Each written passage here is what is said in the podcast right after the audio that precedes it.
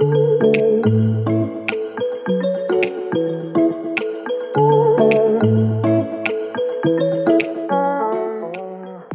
à tous, je suis Anne Largonnet et vous écoutez Salutations.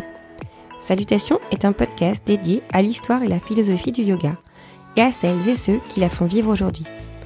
Au cours des épisodes qui vont suivre, je vais rencontrer des chercheurs, des écrivains, des professeurs et des entrepreneurs qui nous parleront des origines du yoga, des textes qui fondent sa philosophie et la façon dont on peut essayer de la faire vivre aujourd'hui. Vous êtes de plus en plus nombreux à écouter Salutations et cela me motive énormément lorsque la fatigue pointe son nez. Si vous aimez le podcast, partagez les épisodes auprès de votre entourage et mettez un petit commentaire sur Apple Podcast. C'est vraiment le meilleur moyen de le faire connaître. Un grand merci en tout cas à tous ceux qui l'ont déjà fait. Si vous avez des suggestions, n'hésitez pas à m'envoyer un petit message sur Insta. Je vous souhaite une très bonne écoute pour ce nouvel épisode. Aujourd'hui, je reçois Patrick Frappeau. C'est Laure que vous avez entendu dans les épisodes précédents qui m'a conseillé de l'appeler pour parler du podcast. Nous nous sommes rencontrés une fois avant d'enregistrer ces épisodes. Et son ton, son sens critique et son humour m'ont tout de suite plu. J'aurais pu l'écouter parler pendant des heures. Patrick fait partie de ces professeurs qui ont débuté le yoga lorsque la pratique était encore réservée aux initiés. Dans ce premier épisode, nous avons parlé de son parcours, mais nous avons aussi retracé l'histoire de l'Ashtanga Vinyasa. Si vous vous posiez des questions sur cette pratique, l'épisode est fait pour vous. Patrick nous explique comment est née la pratique en Inde et sous quelle forme elle est arrivée jusqu'à nous. Patiemment, il a déconstruit toutes les idées reçues que je pouvais me faire sur cette pratique. J'espère que vous prendrez autant de plaisir que moi à l'écouter. Allez, c'est parti. Donc bonjour Patrick. Bonjour. Tu es professeur de yoga, à la fois d'Ashtanga et de Vinyasa. Uh-huh. Tu donnes des cours euh, dans plusieurs studios à Paris, notamment Yoga Village et le Tigre Yoga, Mhm. c'est ça? Et Banda Yoga. Et Banda Yoga. Mais tu enseignes aussi le yoga à de futurs professeurs au sein de ton teacher training. Exactement. Donc c'est d'ailleurs par ce biais que j'ai entendu parler de toi, puisque euh, Laure ma précédente invitée, euh, a fait ton teacher training il y a Uh-huh. quelques années déjà. Et elle m'en dit le plus grand bien, et elle avait adoré tes cours d'histoire et de philosophie. Donc euh, évidemment, on va parler de tout ça euh, dans les prochains épisodes. Mais d'abord, euh, j'aimerais bien qu'on passe un petit peu de temps à comprendre ton parcours, euh, car tu as commencé à une époque euh, où le yoga n'était pas forcément aussi répandu qu'aujourd'hui. Donc Ouais. ma première question, c'est plutôt c'est comment c'était de pratiquer le yoga dans les années 2000 Euh, dans les années 2000, bah écoute, la pratique du yoga, elle était, euh, elle était pas extrêmement différente de maintenant.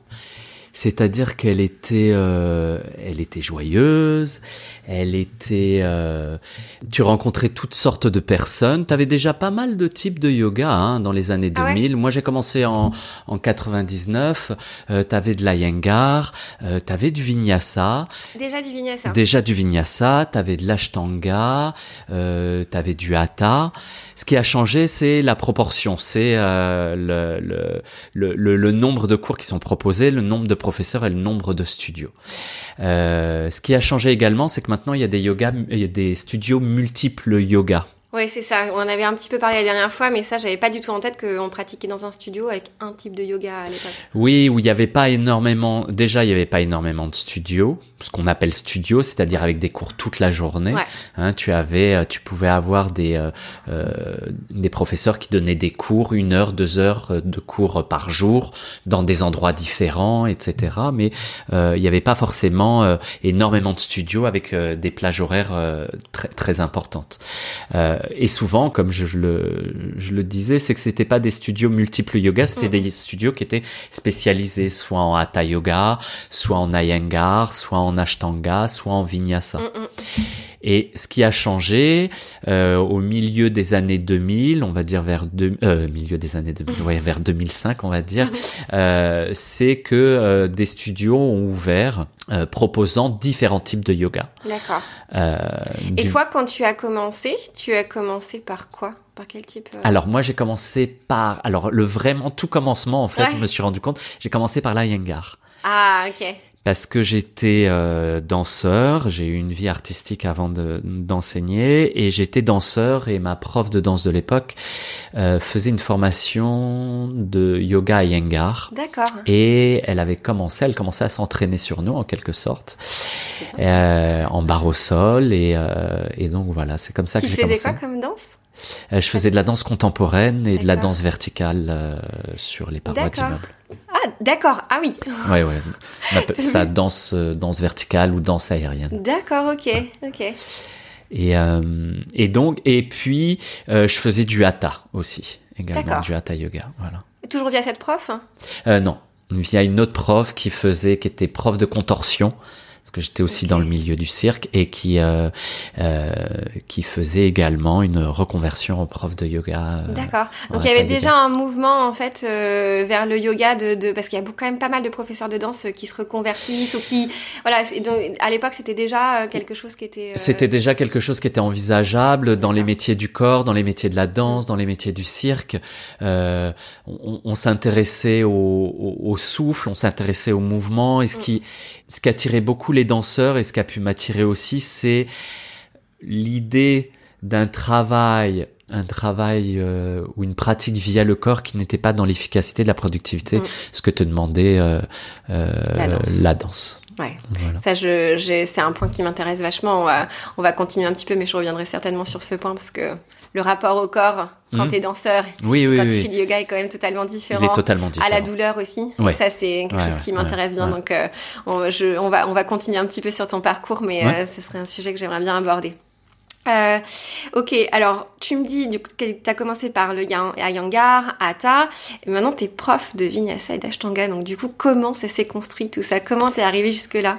Eh bien en fait, euh, j'ai eu une période dans ma vie, on va dire vers 2002, euh, enfin peu importe la période, peu importe l'événement, il se trouve que j'ai commencé à faire des insomnies et je me réveillais à 4 heures du matin et je n'arrivais plus à dormir, donc j'ai commencé à écrire mais j'étais à la recherche d'une activité tôt le matin parce que je me rendu compte que je pouvais euh, faire des choses le matin et, et je cherchais à, voilà quelque chose à faire. Et j'avais acheté un livre, il y avait euh, déjà une année de John Scott, un livre d'Ashtanga. D'accord. Et donc je pratiquais tout seul l'Ashtanga chez moi. Tu pratiquais tout seul l'Ashtanga C'est assez fabuleux quand même ce que tu dis parce que l'Ashtanga pour moi ça me paraît tellement euh, euh, difficile. Enfin c'est quand même une des pratiques les plus, euh, je sais pas, les, les plus demandeuses d'efforts, euh, de oui, oui, mais bon, faut pas oublier que j'étais danseur, que je faisais du trapèze, donc donc j'avais déjà un entraînement physique et puis je faisais de l'ashtanga. Enfin, je faisais ce que je comprenais du livre. En fait, je me suis rendu compte que je faisais pas vraiment de l'ashtanga, que j'étais un peu à côté de la plaque.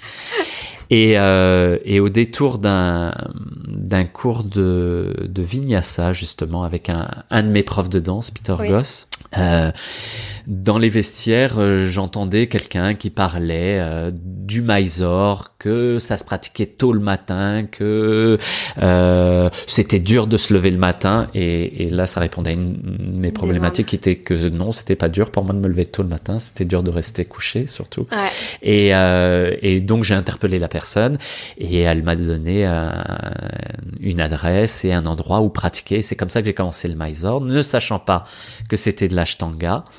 Et quand je suis arrivé, je me suis rendu compte que c'était de l'ashtanga. Je me suis dit, ah, mais je connais déjà un peu. Et voilà, et ça a commencé comme ah, ça. Ah, d'accord, t'avais pas fait le rapprochement entre le Mysore et. Non. Euh, mais du coup, le Mysore, on à Paris, c'était possible de le pratiquer euh, déjà euh, à l'époque parce que j'ai l'impression que c'est quelque chose qui serait, enfin, qui est répandu depuis enfin pas tant, tant que ça. Enfin, aujourd'hui on en voit de plus en plus, mais euh... ouais ouais c'était alors effectivement on en voit de plus en plus, mais c'était euh, déjà dans un studio qui s'appelait euh, euh Samastiti à Bastille. Ouais, et puis après à Raza. Samastiti c'est un c'est un studio euh, assez connu, c'est un des pionniers. Euh, oui, c'est un, un des pionniers de l'ashtanga. Ouais, ouais. C'était à l'époque où il y avait toutes les stars chez Samastiti. J'ai entendu parler qu'il y avait Madonna, qu'il y avait. Ah non, moi j'étais pas là. Je voulais un peu de j'ai pas, j'ai pas vu Madonna. J'ai pas vu Madonna. Mais c'était un des, euh, ouais, ouais, c'était un, un, studio pionnier, pionnier il en Ashtanga. Existe toujours, il existe toujours. Il existe toujours. Ouais, ouais, ouais. Et puis après Arasa et. Euh, D'accord. Et puis, euh, euh, et puis après, ça s'est un peu plus développé les maisons, mais ça on peut. Ouais, on va en reparler aussi. Et euh, donc ça, c'est passé au début, mais bon, j'ai l'impression que du coup, tu avais quand même un corps qui était assez euh, fait pour ça. Enfin, il y avait Mhm. déjà pas mal d'entraînement, donc tu as dû progresser assez assez vite. Euh, à quel moment, en fait, tu t'es dit que tu avais envie d'aller plus loin et euh, soit alors d'aller en Inde, soit de faire une, une formation? Je sais pas comment ça s'est passé euh, dans ta tête et euh, très concrètement, mais euh, Ben, J'avais un prof qui s'appelait Charlet, qui était un prof assez fabuleux, qui a marqué euh, l'ashtanga à Paris. Hein. Si l'ashtanga Ouais. s'est développé, c'est beaucoup grâce à lui et qui a inspiré énormément de, énormément d'élèves. Et euh, il a fait une formation. Il a fait qu'une seule formation, et, et il a fait une formation et il m'a proposé de la faire. Et moi, l'idée, à chaque fois que j'ai eu fait une formation, c'est, j'ai j'ai pas forcément eu l'idée de faire la formation. Pour moi, ce qui était le moteur, c'est de passer du temps avec mon prof.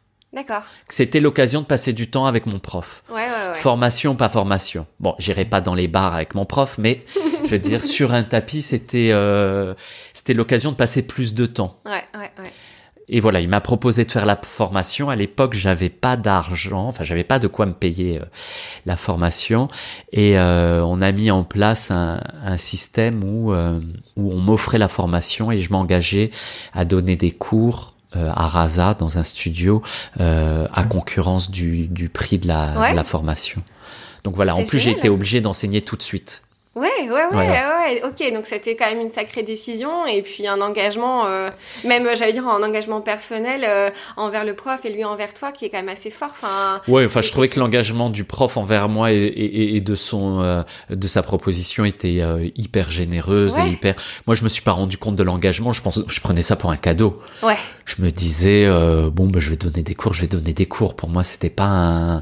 D'une, je me rendais pas compte de ce que c'était ouais, et ça me paraissait pas, euh, ça me tétanisait pas. ouais, ouais. Et du coup, à l'époque, donc c'était bien, c'est une formation en Ashtanga ou une formation en Vinyasa? C'était une formation et en Ashtanga et en En Vinyasa. Ouais. Et ça ressemblait à quoi du coup cette formation? Parce que je- aujourd'hui on a l'habitude euh, des critères yoga alliance avec les 200 heures, les 300 heures. euh, voilà, c'est très euh, structuré. Alors, mon prof Charlet, il avait énormément de qualités. C'était un très grand enseignant. Mais je peux te dire, je peux te dire que cette formation, c'était n'importe quoi. c'était n'importe quoi. Mais j'ai beaucoup appris. Mais c'était absolument pas structuré. Ouais. Voilà, c'était absolument pas structuré. Ça partait un peu dans tous les sens. Mais ce prof était tellement sincère et, et puis on était tellement, de toute façon, tellement, il n'y avait pas tout ce qui est présent actuellement, hein. il n'y avait pas toutes les formations, euh, il n'y avait pas accès à tout ce contenu sur YouTube, sur Internet, etc. On n'avait pas tout ce contenu, Ouais. on avait beaucoup de livres, mais c'était beaucoup de livres en anglais. Ouais. Donc tout ce qu'on recevait, c'était nouveau pour nous. ouais. Et comme c'était enseigné par quelqu'un de sincère, même s'il se trompait sûrement, même si euh, il y avait des erreurs, parfois peu importe ce qu'on t'enseigne, ce qui ce qui ce qui ce qui compte c'est l'intention qu'il y a derrière, ce qui et euh, et en ça c'était génial, autrement c'était n'importe quoi. Mais c'est assez fabuleux, je trouve, parce que c'est des choses. Enfin, en tout cas, moi qui commence mon teacher training, euh, c'est moi qui l'ai choisi. Ça se passe tout à fait différent, même si je trouve que ça se passe très bien. Là, il y a quand même un lien euh, de personne à personne qui ressemble euh, quand même assez à ce qu'on à l'idéal qu'on peut se faire euh, de la transmission de gourou Ouais. à élève. Enfin, j'ai la sensation que ça, ça se rapproche quand même pas mal de ça. Vous étiez combien dans la formation? Alors on était 14 Ouais. Donc vous étiez des, un petit groupe. On était un petit groupe. Oui, il y a cette idée. Alors, ça fonctionne pas pour tout le monde. Moi qui Ouais. fais des, des teacher training, il y a des élèves avec lesquels j'ai vraiment l'impression que ça se fait, euh, qu'il y a une transmission Ouais. de l'enseignant à l'élève Ouais. et, euh, et qui s'est faite avant, Oui. qui, qui, qui, euh, qui se concentre pendant la formation et puis qui va continuer après. Ouais. Et après, tu as d'autres élèves qui viennent juste pour le temps de la formation. Bon, tu Oui. les rencontres avant, mais après, ils sont là juste pour le temps de la formation. Donc pendant la formation, tu transmets, mais c'est une transmission courte, Mhm. alors que la transmission se fait sur le long terme. Mais tu savais déjà à l'époque que tu voulais devenir professeur de yoga lorsqu'il t'a invité à venir euh, faire cette formation? C'est pas fort. T'étais encore danseur à, à l'époque? Oui, oui, oui, j'étais encore danseur, Ouais. comédien.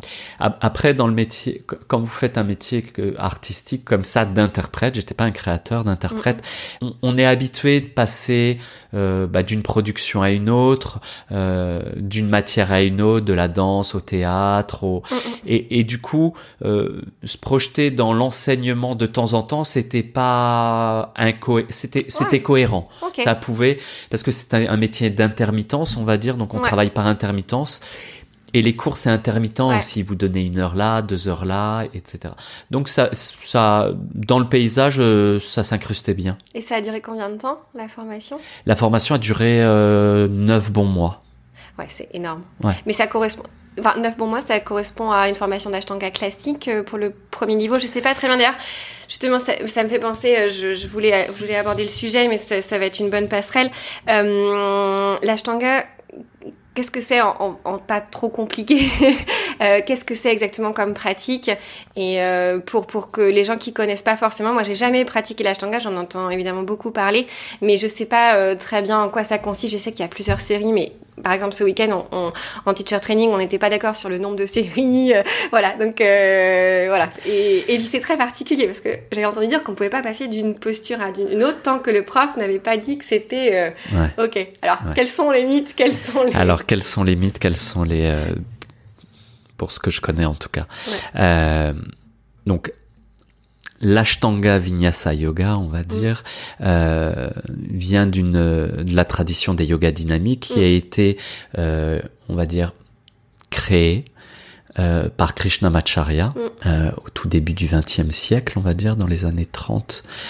Euh, Krishnamacharya est un Indien qui vivait en Inde du Sud, euh, un Indien qui vient d'une famille érudite, qui est lui-même érudit, qui a fait énormément d'études et puis qui un jour, enfin un jour, je, je l'exprime comme ça, mais qui a eu envie d'approfondir le yoga et les asanas, tout l'aspect physiologique, le pranayama, les mudras et aussi la philosophie, bien entendu, bien qu'il avait déjà un bagage important. Donc il est parti euh, entre 7 et 8 ans dans l'Himalaya, vivre avec un maître D'accord. un maître qui lui aurait transmis. Euh, tout ça, c'est une transmission orale toujours. Ce que je raconte, c'est-à-dire cette histoire qu'on raconte, c'est son fils qui le raconte et son petit-fils qui le raconte.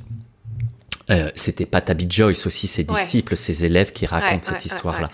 Donc il aurait passé entre 7 et 8 ans dans l'Himalaya auprès d'un maître, euh, dans une grotte, euh, qui, et, et ce maître lui a transmis une grande partie de son savoir en asana, en pranayama, en kriya, en mudra, euh, en philosophie. Et à la fin de ses 7 ans et demi, 8 ans, il lui aurait dit maintenant, il faut que tu ailles euh, transmettre ce que je t'ai appris. Donc il, il est arrivé avec tout ce bagage, il est arrivé avec, à Mysore, il a été pris sous l'aile du Maharaja de l'époque. Ah oui. Et il a commencé à créer un, un yoga euh, dynamique qui s'adressait principalement aux enfants et aux, et, et aux adolescents et qui s'adressait également, on va dire, à, euh, à des jeunes hommes en forme. Oui. Donc sous-entendu éventuellement l'armée. Oui. Hein Et il a créé donc avec ces asanas, euh, il a créé une forme de yoga dynamique où il s'inspirait également euh, d'une certaine forme de gymnastique occidentale. C'est ce qui est dit, c'est ce qui est, euh, c'est ce il y a plusieurs plusieurs sources Mm, mm. qui euh, euh, qui corroborent ça. Et donc voilà, il a, il, il- a enseigné ce yoga. Parallèlement à ça, il enseignait aussi un yoga plus thérapeutique avec des gens qui avaient des problèmes de... Alors maintenant, ce sont des problèmes de tension, mais des problèmes de de sommeil, des problèmes de tension, Ah, des problèmes savais, cardiaques, des problèmes... Oui, oui, c'était un... C'était quelqu'un qui avait étudié l'ayurveda, la médecine. D'accord. Hein, C'était vraiment Ouais, un, ouais. un, un- un homme qui s'occupait, euh, euh, qui s'occupait euh, de l'être dans son entièreté, on va dire. Et d'ailleurs, plus tard, quand il partira de Mysore et qu'il ira à Madras, il enseignera un yoga beaucoup plus thérapeutique Ouais. que reprendra après son fils, euh, qui ne l'enseignait avant, qui était un yoga plus dynamique. Donc, ce Krishnamacharya, dans les années hum, 50, un tout petit peu avant, il part de Mysore et il va à Madras. Et un de ses élèves les plus fidèles, qui s'appelle euh, Patabi Joyce, Mm. euh, va perpétuer son enseignement. D'accord. Et l'enseignement de Krishnamacharya, plus ou moins, c'était des asanas, une succession d'asanas qui étaient liés euh, par un vinyasa.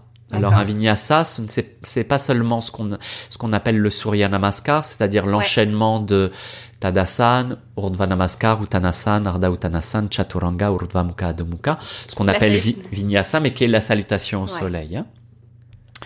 C'est pas seulement ça. Le, le, le vinyasa, c'est chaque euh, mouvement lié à la respiration qui vous amène à la posture. D'accord. Et chaque mouvement pour en sortir. D'accord. Donc une extension de bras peut-être est un vinyasa. D'accord. Voilà. Donc c'est la façon et la chronologie d'un ensemble de mouvements liés à la respiration pour aller à une posture. D'accord. C'est comme je dois aller jusqu'à euh, jusqu'à ma chambre, combien de pas je vais faire pour aller jusqu'à la chambre, combien de respirations je vais mettre pour aller jusqu'à la, la chambre? Ça peut être un vinyasa. Bon. D'accord. Ok. Non, mais du coup, c'est- très bien parce que c'est très concret. Ouais. Et euh, donc Krishnamacharya, voilà ce qu'il enseignait dans sa forme dynamique de yoga. Quand Patabi Joyce euh, est- a ouvert euh, son chala, il y, a pas mal d'étrangers qui sont venus, des Américains, enfin d'abord des Français, des Belges, ouais, puis des Américains. Et puis il y a eu plus en plus de monde et il a commencé.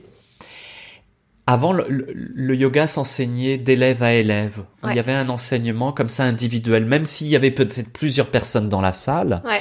Mais à toi, je te donnais des postures en fonction de ta constitution, de ton âge, de ton sexe, euh, de tes antécédents médicaux si je les connais, de la saison, de d'un tas de choses comme ça, de la densité de tes os, de la couleur de ta peau, Mm, parce que mm. ça, ça induit Dans une, une nature, ça induit euh, certaines qualités. Et quand Patabi Joyce a eu de plus en plus de personnes qui sont venues, des Américains, des étrangers, etc., il devenait difficile de s'occuper de tout le monde individuellement. Donc il a commencé à fixer des séries. D'accord. Et c'est comme ça que les séries se sont fixées. Première série, deuxième série, troisième série, quatrième série, etc. Et ces séries sont devenues fixes. Avant, c'était pas fixe. D'accord. Mais vu le nombre euh, de personnes qui, qui, qui venaient suivre l'enseignement, il, y avait, il était débordé entre guillemets. Donc voilà.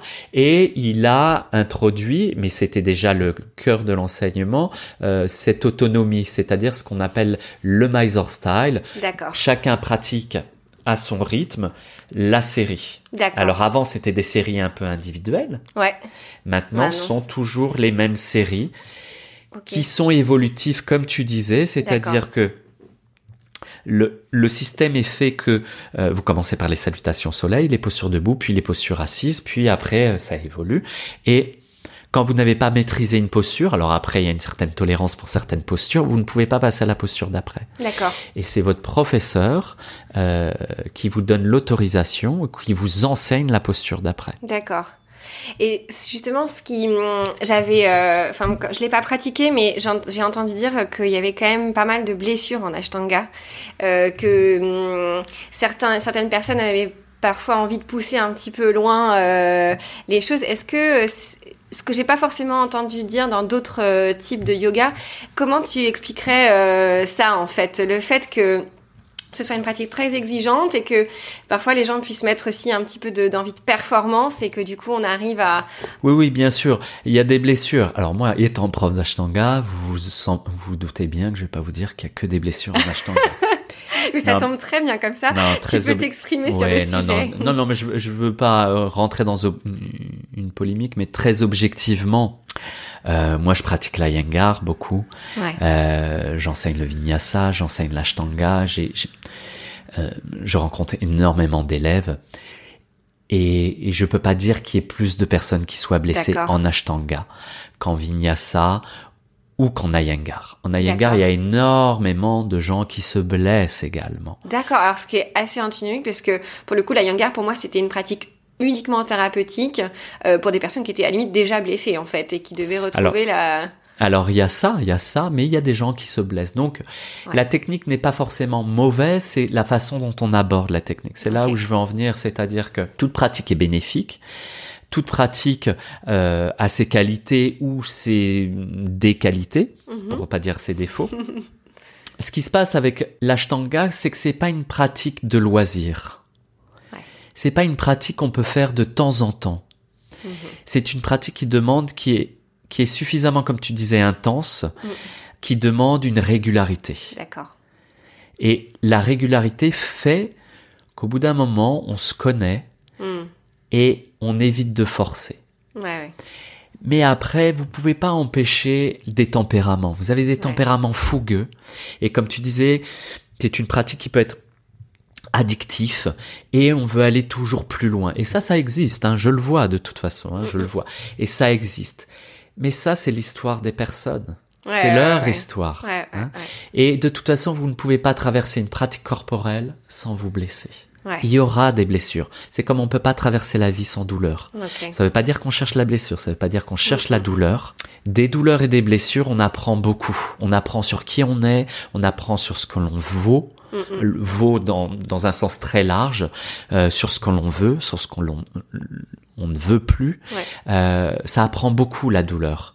Euh, un enseignant qui ne s'est jamais, un enseignant qui s'est déjà blessé, il apprend énormément. Il apprend énormément et notamment sur euh, euh, sur la pédagogie, sur comment enseigner euh, de façon plus euh, euh, plus bienveillante et plus intelligente. Une blessure rend très intelligent. Et d'ailleurs, Iyengar a, a créé toute sa méthode sur ses limites, c'est-à-dire qu'il s'est pris comme cobaye. C'était un, un pratiquant euh, avec plein de, euh, de problèmes de santé et, et, et, il a étudié ses problèmes de santé, il a étudié ses limitations mm, mm, pour mm. en faire un enseignement euh, richissime. Donc oui, il y a des blessures en ashtanga, mais pas que, pour résumer. Et euh, du coup, est-ce que euh, moi ça me paraît toujours une pratique assez euh, lointaine puisque aujourd'hui ce qui est assez répandu quand on veut faire du yoga assez dynamique, on passe plutôt par le vinyasa. donc ce que je comprends c'est que si on veut commencer l'ashtanga, faut bien se mettre en tête que c'est pas une pratique qu'on peut faire, je sais pas moi, une fois par semaine ou de temps en temps. Il faut prendre un engagement. Mais, oui, il faut. Mais comment on, comment on sait qu'on peut avoir cet engagement? Est-ce qu'on, enfin, on peut tester quand même? Bien sûr, on peut tester. non, non, mais bien sûr, on peut tester. L'engagement, il se fait au fur et à mesure. Et puis petit à petit, un peu plus régulièrement et un peu plus régulièrement. Et quand ils viennent que de temps en temps, il y a un moment, je leur dis. Et d'ailleurs, je, je, euh, dans mon programme, j'accepte ce qu'on appelle les drop-ins, c'est-à-dire de venir une fois pour les Parisiens. Mm-hmm. J'accepte qu'ils viennent une fois comme ça pour voir et après, je leur demande qu'ils s'engagent, au moins sur une carte de 10 cours. D'accord, ok. Parce qu'autrement, on reste à la surface. Mais on est d'accord qu'on peut pas faire une pratique de Mysore sans avoir euh, pris des cours euh, auparavant. Alors, euh, pas nécessairement. Si dans le programme de Mysore, il y a des cours débutants où il y a, moi, il y a deux matins par semaine où, ah, où j'ai mon assistante qui prend en charge les débutants et petit à petit. Ah, et puis, il faut pas oublier que ça s'enseignait comme ça. Vous commenciez par les salutations au soleil A, salutations au soleil B. Une fois que c'est mémorisé, que c'est à peu près maîtrisé, bah, au bout de 3, 4, 5, 6 matins, bah, on commence les postures debout et petit à petit, ça s'enseigne comme ça. Et d'ailleurs, le mieux, c'est quand la personne n'a jamais rien fait de sa vie, jamais de yoga. Comme ça, elle n'a pas d'attente, elle sait pas à quoi ça ressemble. Et, et voilà, et, elle, construit, parce que elle construit sa pratique petit à petit. Alors, il faudrait en parler peut-être un peu plus parce que je pense qu'il y a peu de personnes qui passent par euh, le Mysore en premier. Enfin, c'est rarement la, la première façon d'aborder le yoga. Ou alors, c'est parce que quelqu'un, on sait que quelqu'un a pratiqué. Parce que la plupart du temps, c'est la première approche du yoga, ça va être un cours qu'on va prendre comme ça. Non, mais bien sûr, oui, oui. Non, mais du coup, c'est intéressant de le savoir. Je, je, j'espère que tous ceux qui nous écoutent. Euh, non, non, oui, oui, moi je trouve que c'est. Euh, la maison est parfaite pour les, pour les débutants. Ouais, mais je trouve que la façon, en plus, c'est ça, la façon de l'enseigner pas à pas, c'est un peu comme la lecture, en fait. Finalement, oui, oui, c'est comme un enfant qui apprend à marcher, etc. Donc, pas à pas, et quand ça se construit, on va un peu plus loin, et, euh, et, et, voilà, et, des fois, c'est vrai que, alors, je vois des, des professeurs ou des pratiquants de vinyasa, euh, beaucoup, qui viennent qui viennent ou qui reviennent à l'ashtanga parce qu'ils cherchent une pratique euh, structurée. Oui. Parce que c'est difficile de pratiquer le vinyasa tout seul. Ah oui. Qu'est-ce que je pratique? Quelle série? Où je vais? Etc. Alors vous avez des gens qui sont très intuitifs qui vous disent bah moi je me mets sur le tapis puis ça vient comme ça vient. Et souvent, le, problème de ce type de pratique, c'est qu'on travaille que les points qui nous intéressent, que les postures qui nous intéressent, que dans une direction qui nous intéresse, etc. Euh, et donc, parfois, ces, personnes-là euh, viennent au Mysore, viennent à l'Ashtanga, euh, mais ils y viennent que trop peu. Ouais, ouais, ouais. Et, et du coup, euh, parfois, il y a des blessures aussi à cause de ça. Donc voilà. Ah, je comprends. Non, mais je comprends bien le, je comprends beaucoup mieux. Mais alors, du coup, il y a un truc que moi, j'avais pas très bien compris, puisqu'on parle de l'Ashtanga Vinyasa. Comment se fait ce que le Vinyasa tout seul existe? comment ça s'est comment ça s'est opéré? Parce que c'est moi c'est le, le seul yoga que je connais vraiment. D'ailleurs qui, qui y a on parle du vinyasa mais en vrai euh, c'est c'est très très large hein, comme euh, comme euh, comme pratique. À quel moment en fait on parle de vinyasa seul en fait sans l'ashtanga?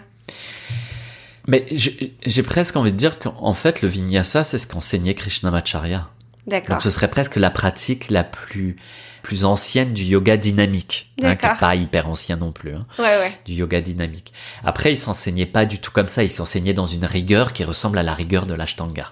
D'accord. Il s'enseignait pas en musique, il s'enseignait pas dans un flow, mm. il s'enseignait pas. Euh...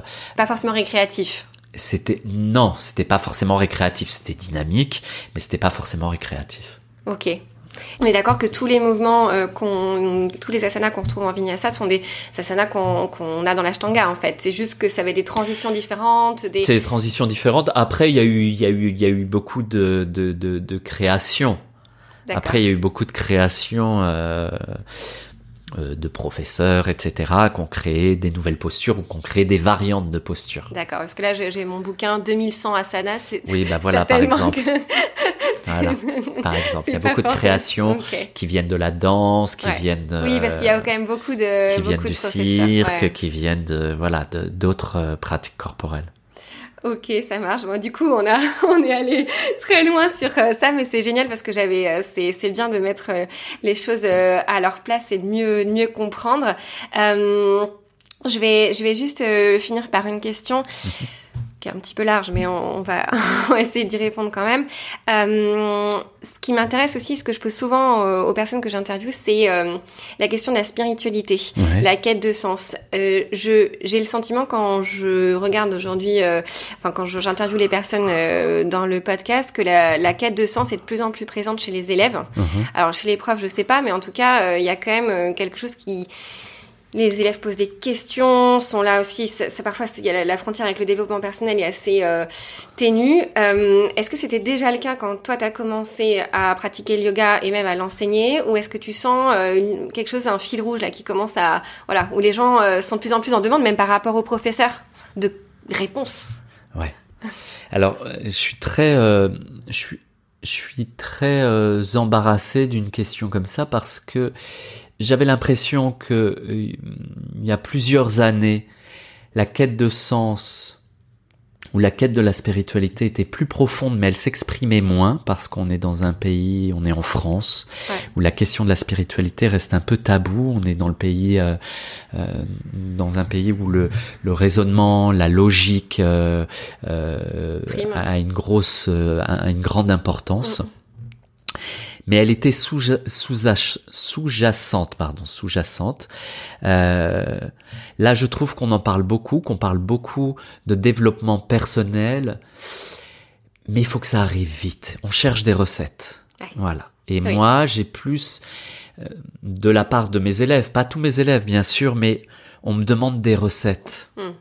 Un programme. On me demande un programme pour un but bien précis, euh, pour un but bien précis mm. euh, dans, dans quelque chose de très efficace et voilà et qui s'apparente à du développement personnel avec euh, plein de manuels avec euh, enfin il y a une profusion de mm. manuels en développement personnel. Donc voilà j'ai l'impression que les questions sont un peu à la surface mais peut-être je me trompe. C'est mon expérience à moi c'est mon vécu à moi en tant que en tant que professeur.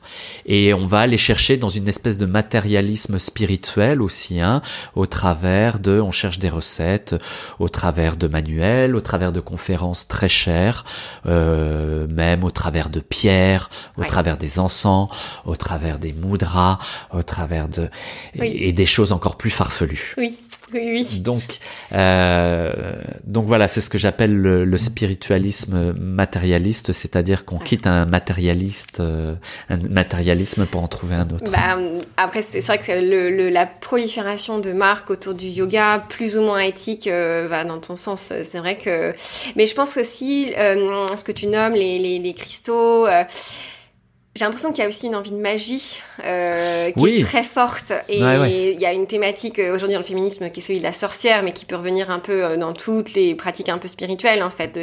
Et j'ai l'impression que les gens ont envie de d'aller un petit peu sur des terrains euh, qu'ils maîtrisent pas et envie de croire en fait à quelque chose qui. qui et bien sûr, mais, c'est le rôle de la voyance et, et, ça a un rôle dans une société comme la nôtre. Ça a un rôle. Euh, mais la magie, c'est secret. Tu peux pas la trouver dans un magasin. Ouais, la magie, c'est secret. Mais ça, a un rôle, euh, euh, c'est un rôle curatif, même si parfois c'est un rôle euh, placebo. Ouais. Mais c'est un vrai rôle curatif. Moi, je, je, donne de la valeur à ça. Mais, mais la magie, c'est secret. Moi, je pense que ce sera le mot de la fin. Merci beaucoup. Merci d'avoir écouté cet épisode. Salutation est un projet que je construis en plus de mon job. Avoir des feedbacks est une grande source de motivation pour moi. Si vous avez apprécié plonger avec moi dans l'histoire du yoga, partagez l'épisode et surtout dites-le moi en notant l'épisode sur votre plateforme d'écoute. Vous pouvez retrouver toutes les notes de cet épisode dans la description du podcast et sur Instagram sur le compte salutation avec un S underscore podcast. Si vous avez des envies ou des suggestions, n'hésitez pas à m'écrire. À très vite!